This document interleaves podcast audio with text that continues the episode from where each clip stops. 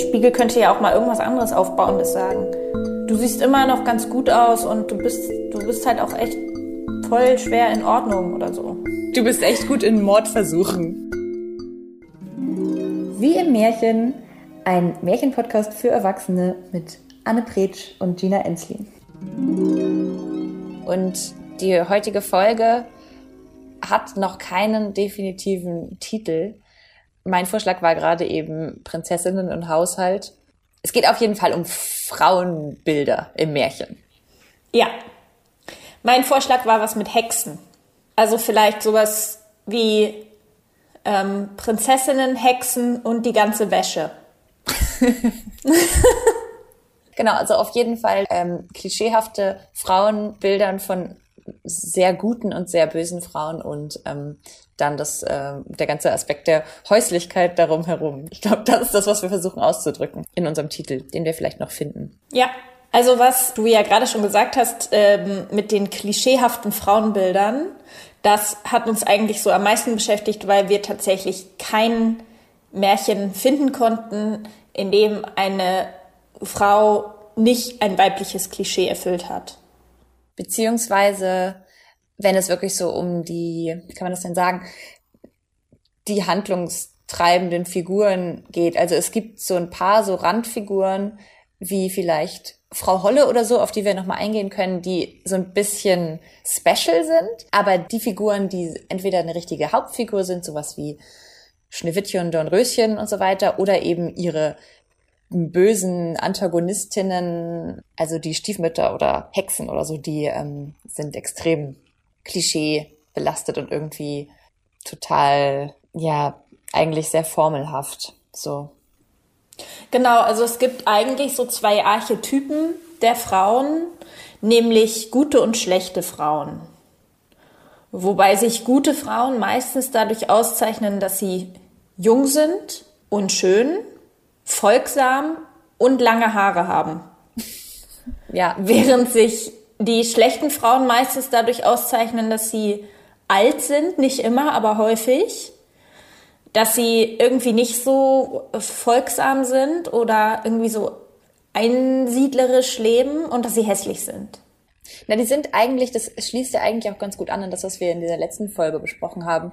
Die sind halt auch sozusagen die, die böse Version der ganzen also das, das eine ist sozusagen die Optimalversion, was jetzt man jetzt auch nochmal in Frage stellen könnte, ähm, aber sozusagen die, die imaginierte Optimalversion.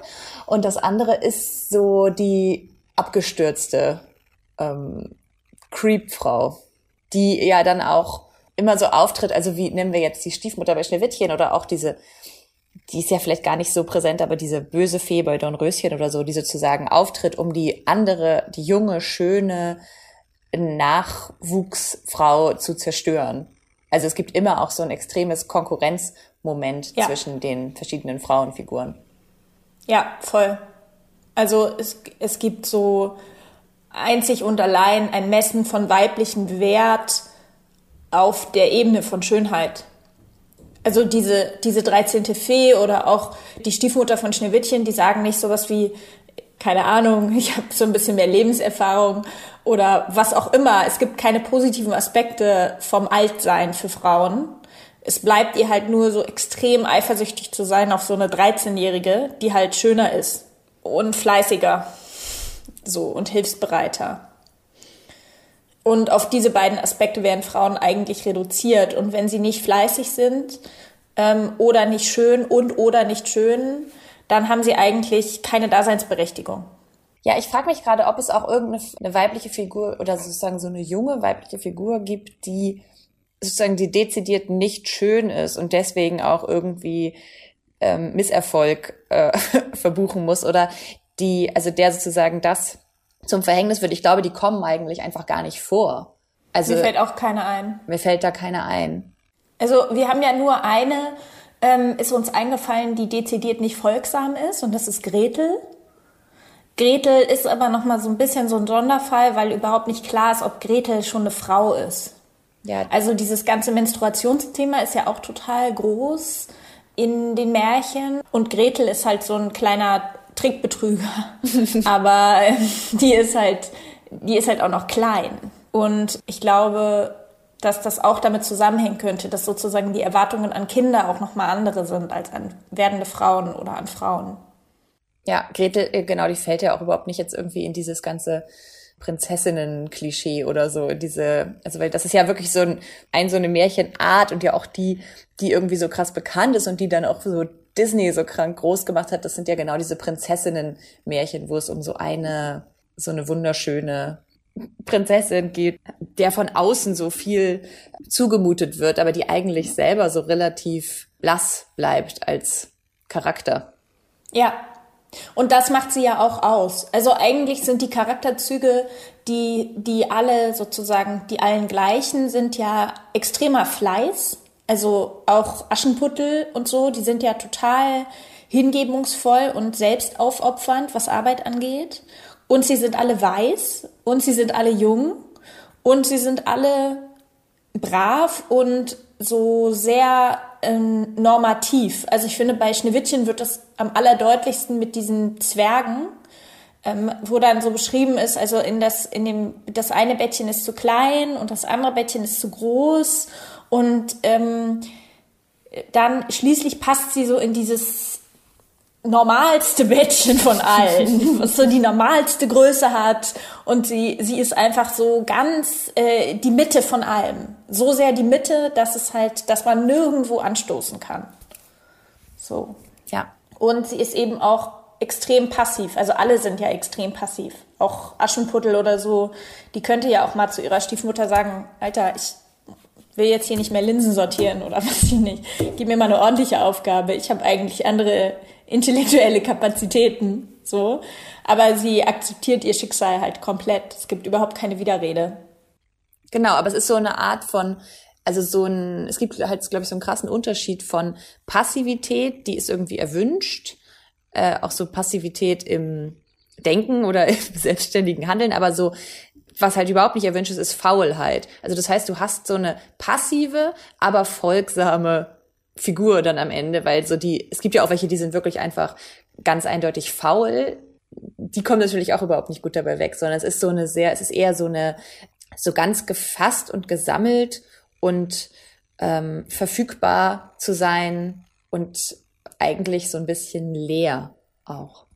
Voll. Also so bisschen wie wir auch letzte Folge über diese Gehor über dieses Gehorsamkeitsthema gesprochen haben. Also eigentlich ein perfekter, wie ein perfekter Soldat sozusagen, wartet sie auf Anweisungen. Nur eben als Frau und sie hat zusätzlich ist sie noch so verfügbar, falls irgendein Prinz vorbeikommt und sie gerne mitnehmen will aus verschiedenen Gründen, dass sie sich dann halt auch freut. Dann ist sie so, okay, gut. Ich gehe okay, mit dir. Gut. Ja. Und dann auch mit diesem ganzen Thema dieses Schlafens. Also dann hast du irgendwie Dornröschen oder auch Schneewittchen, die so über ganz lange Zeit dann auch noch tatsächlich so stumm geschaltet werden und so hingelegt irgendwo und da halt rumliegen im ewigen Schlaf oder vermeintlich tot oder whatever und so wunderschön dabei noch aussehen die ganze Zeit und dann irgendwann halt äh, der Tag kommt, wo sie wieder erweckt werden, weil sie jetzt jemand heiraten will. Ja. Also das ist ja de facto das, das was passiert. Und sie schlafen auch alle, weil sie nicht, oder sie sind alle ausgenockt, weil sie halt nicht auf die Männer gehört haben. Sie haben quasi die männlichen Hinweise missachtet. Also Dornröschen ist halt in dieses Zimmer gegangen, obwohl ihr Vater gesagt hat, mach mal nicht. Äh, Schneewittchen muss schlafen oder stirbt an diesem Apfel erstmal scheintot, ähm, weil sie nicht auf die Zwerge gehört hat, die ja auch Männer sind, zwar kleine, aber das sind auch Männer. Die Moral von der Geschichte ist schon, immer wenn du nicht auf die Männer hörst, dann geht's übel für dich aus. Und da kannst du froh sein, wenn es nur 100 Jahre Schlaf sind und dich danach noch jemand heiraten will.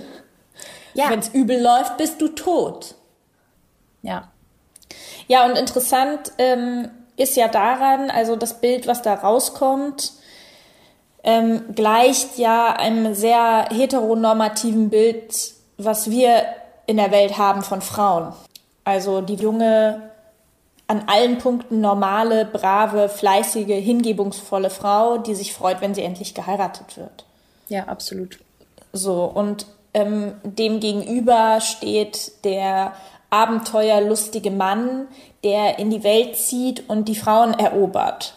oder zufällig äh, Frauen geschenkt kriegt, weil er irgendeine heldenhafte Tat begangen hat. So, und das ist natürlich ein großer Teil der Gender-Konstruktion, ähm, gegen die wir bis heute sozusagen zu kämpfen haben. Und durch solche Filme wie Disney ist das natürlich nochmal unterstrichen, wo diese Frauen dann auch noch, ich meine, die, die Bilder, die das Lesen hervorruft, sind schon krass. Aber wenn es dazu eben noch so echte Bilder gibt, wird es, finde ich, nochmal krasser. Also sich diese ganzen Mädchen wirklich anzugucken, wie die gezeichnet sind und so. Was eigentlich, ich meine, das führt jetzt ein bisschen weg, aber sowieso echt ganz ähm, spannend ist, dass das, äh, dass diese Verfilmungen ja auch erstmal Zeichentrick sind. Also dass das keine und ich meine, da sprechen wir jetzt natürlich von älteren Disney-Filmen. Da gibt's auch neue Sachen, die das anders angehen und so.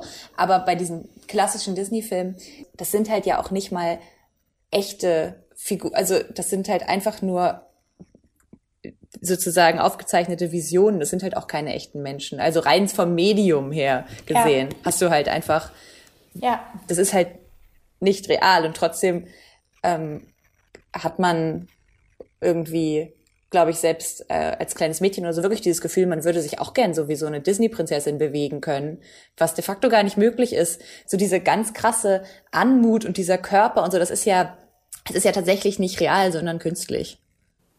Voll und trotzdem erzählt es natürlich ganz viel. Also dann irgendwie so ein Schneewittchen, was halt so beim Putzen gezeigt wird und währenddessen singt sie so fröhliche Lieder und dann kommen so die Tiere des Waldes und hängen so mit ihr ab und so. Also das, ähm, da ist ja ein riesengroßes Bild, was da produziert wird von Weiblichkeit und wie Weiblichkeit zu sein hat und wie sie sozusagen dann auch ähm, den Frieden und das Schöne anzieht und das, was man sich vielleicht ja auch wünscht. Ich meine, wer wünscht sich nicht, dass mal so ein Reh vorbeikommt und bei dir reinguckt oder so ein Vogel.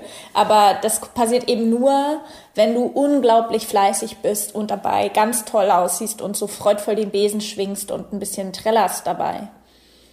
Na klar, aber das, äh, was du sagst, stimmt natürlich total, dass das genau diese, diese äh, klischeehaften Rollenbilder, wo eigentlich ja jetzt die Kritik darin besteht in den letzten 30, 40 Jahren, das irgendwie wirklich vollkommen aufzubrechen und zu sagen, das sind halt alles nur durch unsere Kultur geprägte Ideen, die so überhaupt nicht real existieren. Das sind einfach nur Dinge, die wir imitieren, weil wir lernen, dass so Frauen sich verhalten und so Frauen aussehen und dass es überhaupt, das muss man jetzt vielleicht auch nochmal sagen, überhaupt so eine Kategorie wie Frau real gibt, dass das existiert, dass und dass es dem gegenübergestellt einen Mann gibt und dass darauf irgendwelche Eigenschaften verteilt sind, die sich am Körper irgendwie festmachen und so. Also dieses ganze Konstrukt wird ja sozusagen auch äh, versucht aufzulösen und ich habe das Gefühl, in dem Zusammenhang kann man mit Märchen eigentlich gar nichts anfangen. Also das ist genau, das ist genau diese kulturelle Festschreibung, die sich über Jahrhunderte hält von genau ja. diesen Werten, die definitiv zu hinterfragen sind. Absolut. Also von dieser Warte her ähm, sind Märchen eigentlich so, dass man sagen müsste, die sollte niemand mehr lesen, wenn man jetzt diesen Aspekt betrachtet, weil sie so ähm, unausweichlich auf dieses auf bestimmte Körperbilder, auf bestimmte Zuschreibungen und auf so ein binäres Gender-Konzept hinauslaufen. Also es gibt da auch keinen Interpretationsspielraum. Also, weißt du, all diese Sachen sind halt, die, die stehen außer Frage, dass diese Frauen so ein sehr, sehr normatives Bild erfüllen.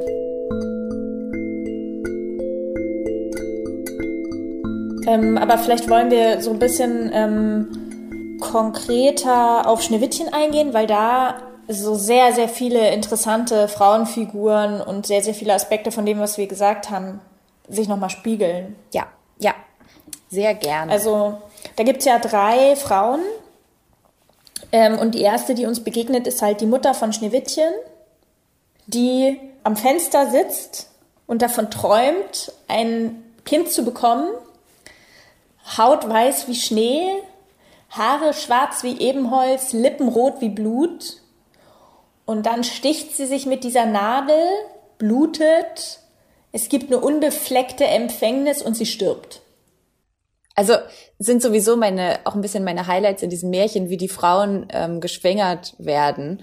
Ja. Weil das steht oft am Anfang, bevor diese irgend so eine Prinzessin halt in die Welt kommt, macht die Mutter irgendwas, was äh, total nicht anstößig ist scheinbar und dann ist sie auf einmal schwanger. Also was wie sich mit einer Nadel in den Finger stechen und es kommt bisschen Blut und dann ward sie schwanger. Oder, also bei Dornröschen ist es ja auch so, dass sie irgendwie in der Badewanne sitzt und dann ist da ein Frosch in der Badewanne und danach auf einmal hat, bekam sie ein Kind. Also so diese, ich finde es einfach extrem äh, witzig, wie diese Metaphern für, keine Ahnung, für, okay, die Eltern haben halt miteinander geschlafen und ein Kind gezeugt, wahrscheinlich, äh, wie die da so eingeführt werden, aber gleichzeitig, also man könnte ja auch einfach die Geschichte ein halbes Jahr später anfangen und das weglassen. Ja. Dann wird ja keiner fragen. Ähm, und dann wird Schneewittchen geboren und sie ist eben ganz weiß, hat ganz weiße Haut und ist ganz rein.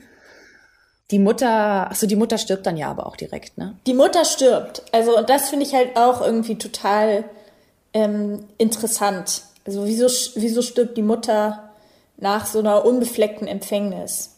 So, es ist fast, als würde sie so Raum geben für ihre unendlich schöne Tochter.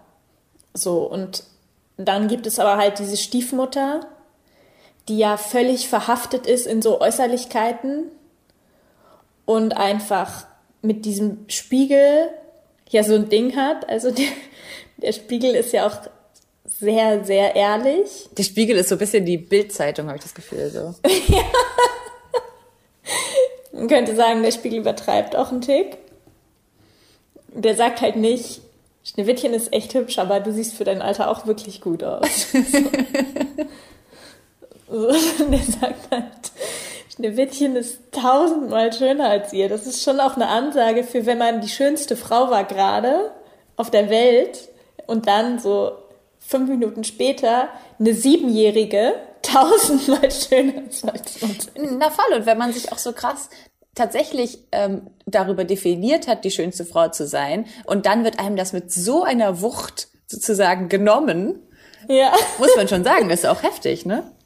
Ich habe gerade noch mal über dieses Sterben der Mutter nachgedacht und das ist na, wahrscheinlich ja auch sowas, so eine Idee von die die Mutter, die gute Mutter stirbt, wenn die Tochter zur Welt kommt und dann kommt aus der, also dann hast du quasi weiterhin die echte Mutter, aber aus der wird das kommt das Böse zum Vorschein. Weißt du, so dass dieses schöne Kind sozusagen das Böse aus der Mutter herausholt, was ja auch eine total ähm, bizarre Annahme ist. Ja, aber total gut zu dieser weiblichen Konkurrenz passt, die ja so propagiert wird. Also dass eben das junge, schöne, das erstrebenswerte ist und das alte, hässliche, neidische eben so das ist, was, was Frauen, wenn sie älter werden, dann begleitet.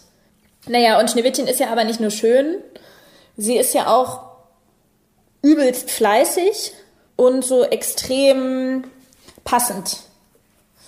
Also auf allen Ebenen. Erstmal ist es ja so, dass sie äh, in den Wald geschickt wird, ne? Und dann soll dieser Jäger sie umbringen. Ja, genau, weil die Stiefmutter das nicht mehr aushalten kann, mit diesem schönen Kind zusammenzuleben. Mm, so, und das, das, ihr Leben wird ja dadurch gerettet, dass sie so schön ist, again.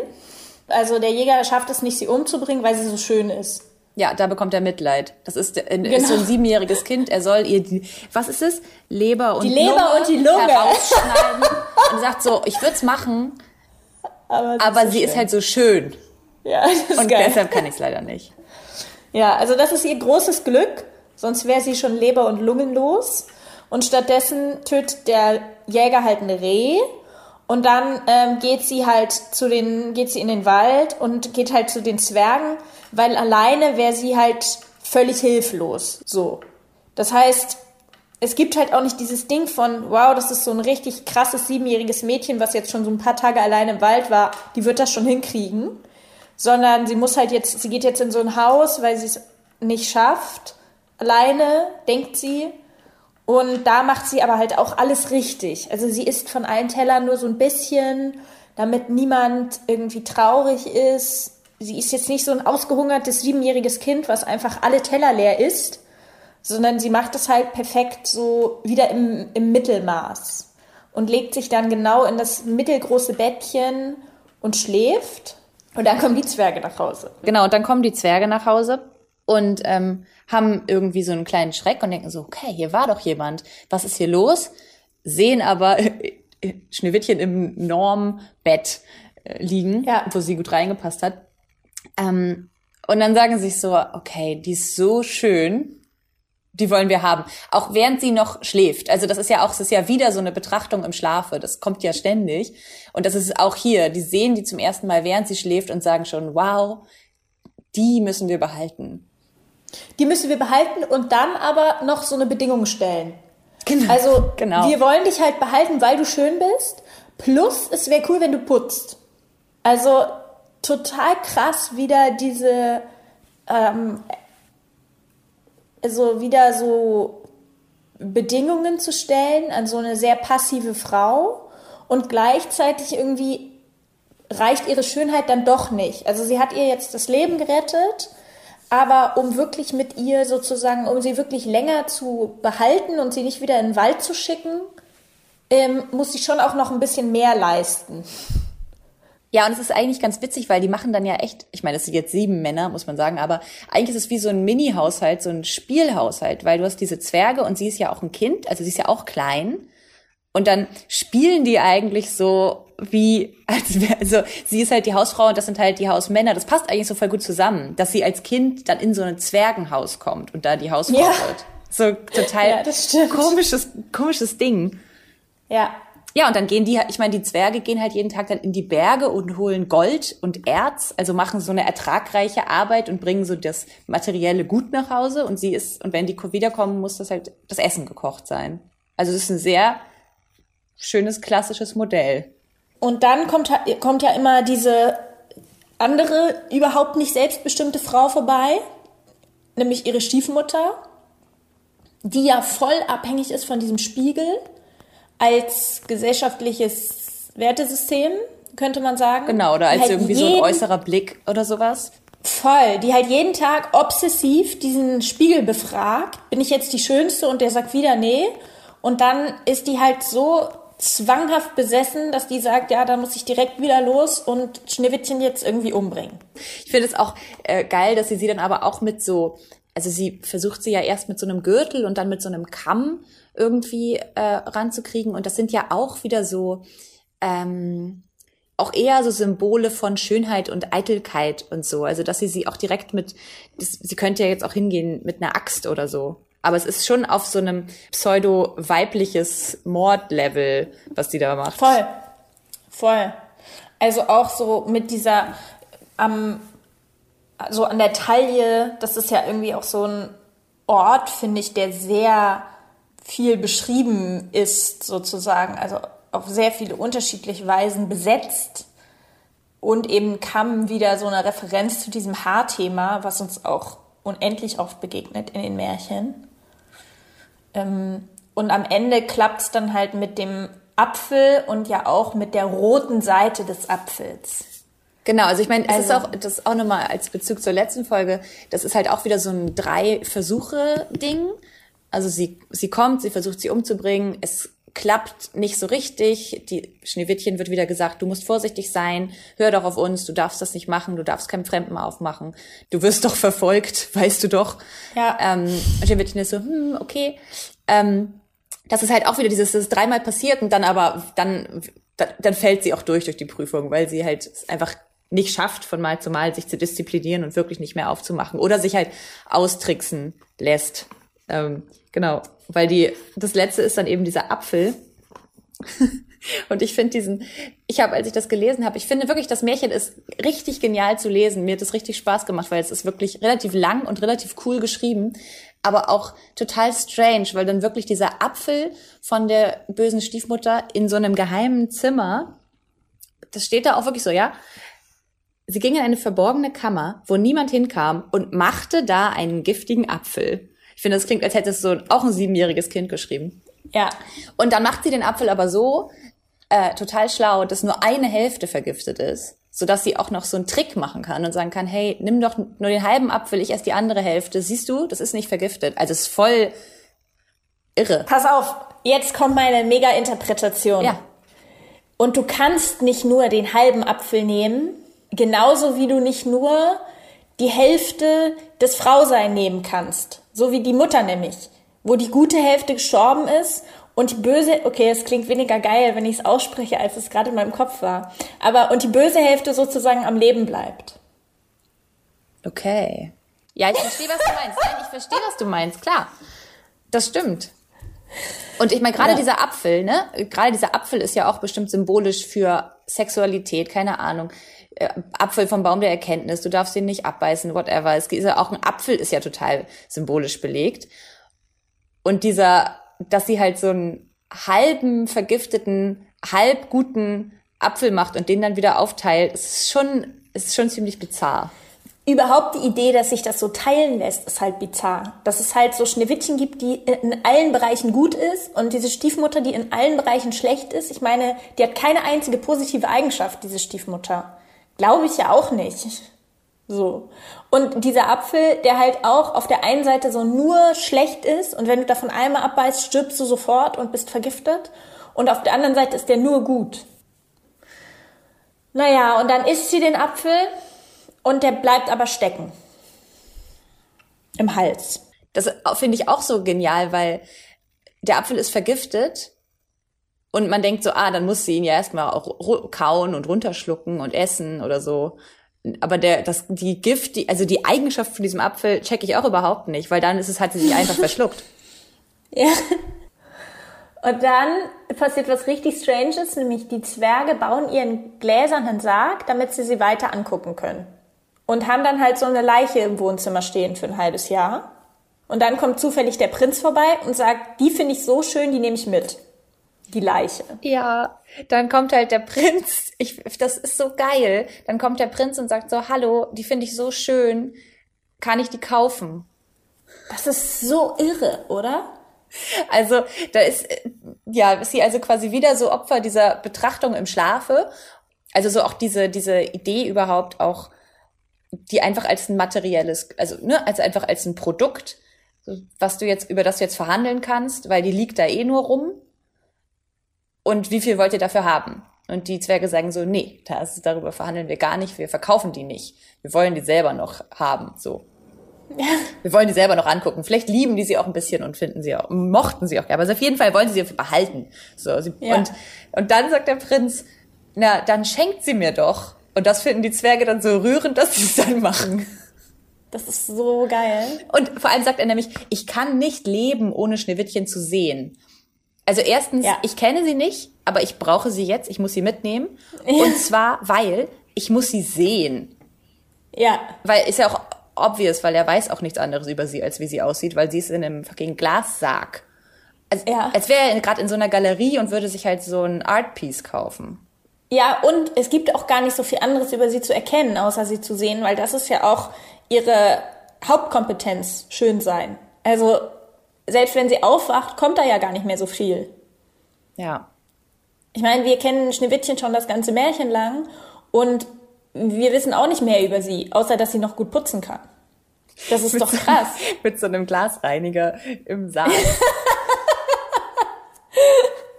Von innen. Ja. Naja, so, und jetzt passiert die beste Stelle im ganzen Märchen.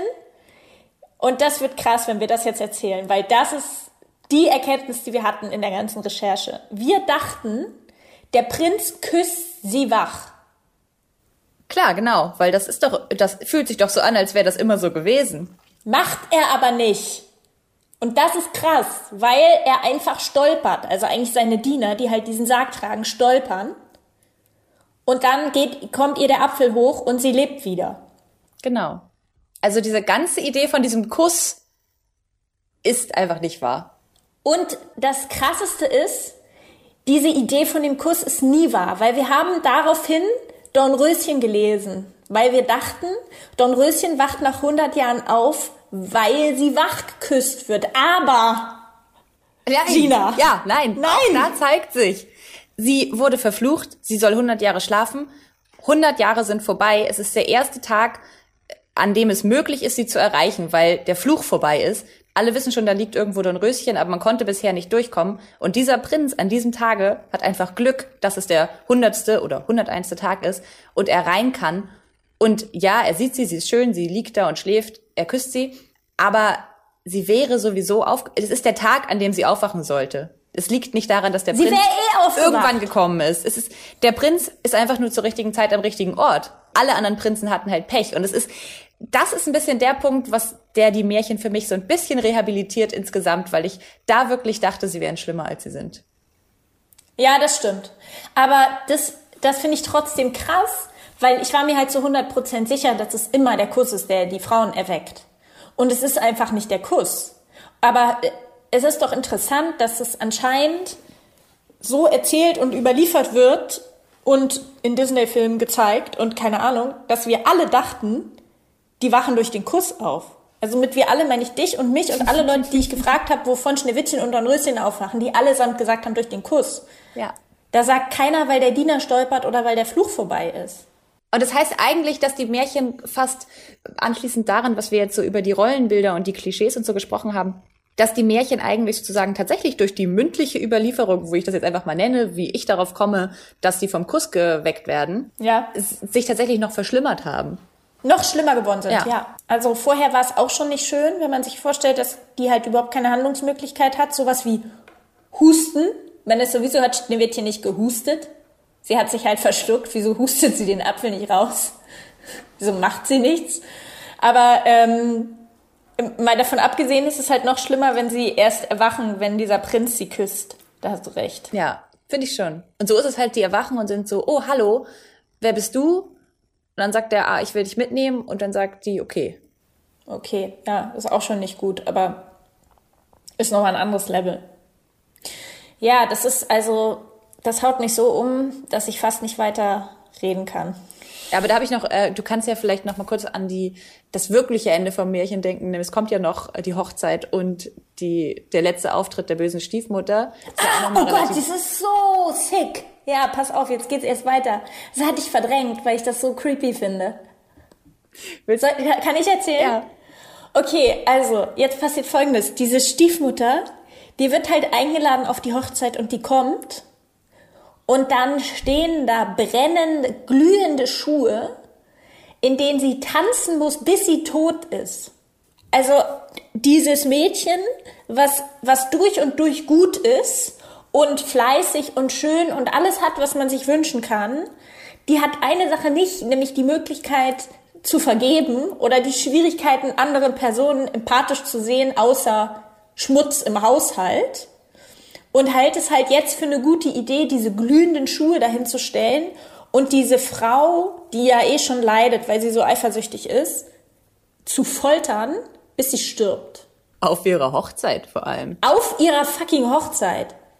Also das finde ich echt ein hartes Ende. Ja, und es, also es endet ja wirklich auch damit. Es gibt ja kein, ähm, also jetzt auch wirklich, wenn man den Text sich anguckt, es gibt ja kein und sie lebten glücklich bis an ihr Ende, sondern das Ende vom Märchen ist und sie, jetzt muss ich nachgucken, ja, Und sie da musste sie tot. so lange tanzen, bis sie tot zur Erde fiel. Bumm. Und dann ist das Märchen zu Ende. Nächstes Märchen, der Ranzen, das Hütlein und das Hörnlein. Womit wir wieder bei den Freak-Märchen wären. Oh, Aber darüber reden wir auch noch mal. darüber reden wir auch noch mal. Aber das, das ist der Endpunkt, an dem alles dann gelöst ist. Dass sie Ja. die auf ihrer eigenen Hochzeit zu Tode gequält haben. Das ist so hart, wirklich. Und wenn man sich, wenn man das wirklich so liest, das Märchen, dass das halt ne, die Frauenfigur ist, die quasi verstoßen ist, weil sie nicht so schön ist gesellschaftlich oder nicht mehr oder nicht mehr dem Bild entspricht oder zu alt ist oder was auch immer, dass das halt so die Konsequenz für sie ist. Ja, beziehungsweise ist es halt die Konsequenz dafür, dass sie sich nicht, dass sie nicht irgendwie alleine mit ihren äh, Komplexen fertig geworden ist oder so. Ne? Also ich meine, sie hat natürlich auch schon was verbrochen, aber äh, ja, sie wurde auch ganz schön gepusht, zum Beispiel von diesem Spiegel. Voll. Also ja, ich fände diese, tatsächlich jetzt nachdem ich das Märchen nochmal gelesen habe, finde ich diese Stiefmutter eigentlich echt eine ganz interessante Figur, weil ich finde auch in dem Märchen, die bekommt so ein bisschen mehr Tiefe und ich finde schon, dass man ein bisschen, tatsächlich mit der ein bisschen Mitgefühl entwickeln kann, auf so eine komische Art und Weise. Weil die, die sich echt so abquält.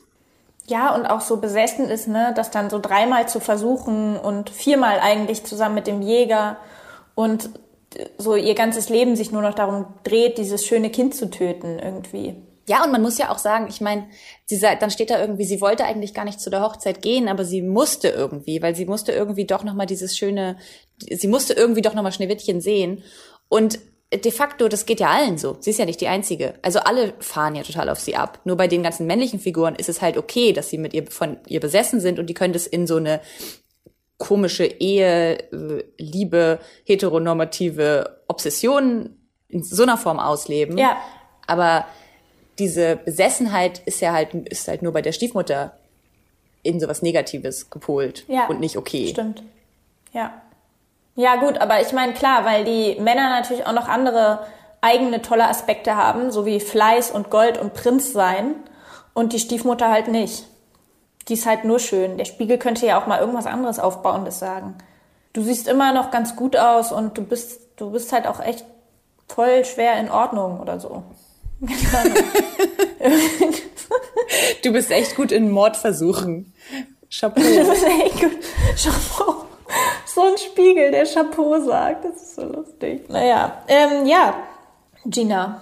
Ja, damit, ähm, genau, also ich würde sagen, wir, wir schließen äh, damit ähm, zu sagen, dass das ganze Märchen Schneewittchen äh, eigentlich nur vom, vom Aspekt Schönheit getragen ist und die ganze Handlung sich darum dreht, sonst würde gar nichts passieren. Und wir fragen uns, Why the fuck? brauchen wir diese Story dann irgendwie, um sie kleinen Mädchen, kleinen Jungs vorzulesen? Ja, nächste Woche werden wir noch äh, weiter auf das Thema Sexualität in Märchen eingehen, worauf ich mich sehr freue, weil es sehr viele äh, tolle Aspekte gibt und sehr viele äh, ForscherInnen, die dazu äh, geforscht haben. Einer ist uns besonders ans Herz gewachsen. Dann freue ich mich auf nächste Woche. Genau, da geht es ähm, weiter. Und das wird cool. Ich freue mich darauf auch. Es ist, ähm, ich habe es ja schon ein bisschen angeteasert mit der Nadel und dem Tropfen Blut und so. Und das einfach wow. Einfach wow. Okay, Bis dahin. bis dahin. Tschüss. Tschüss.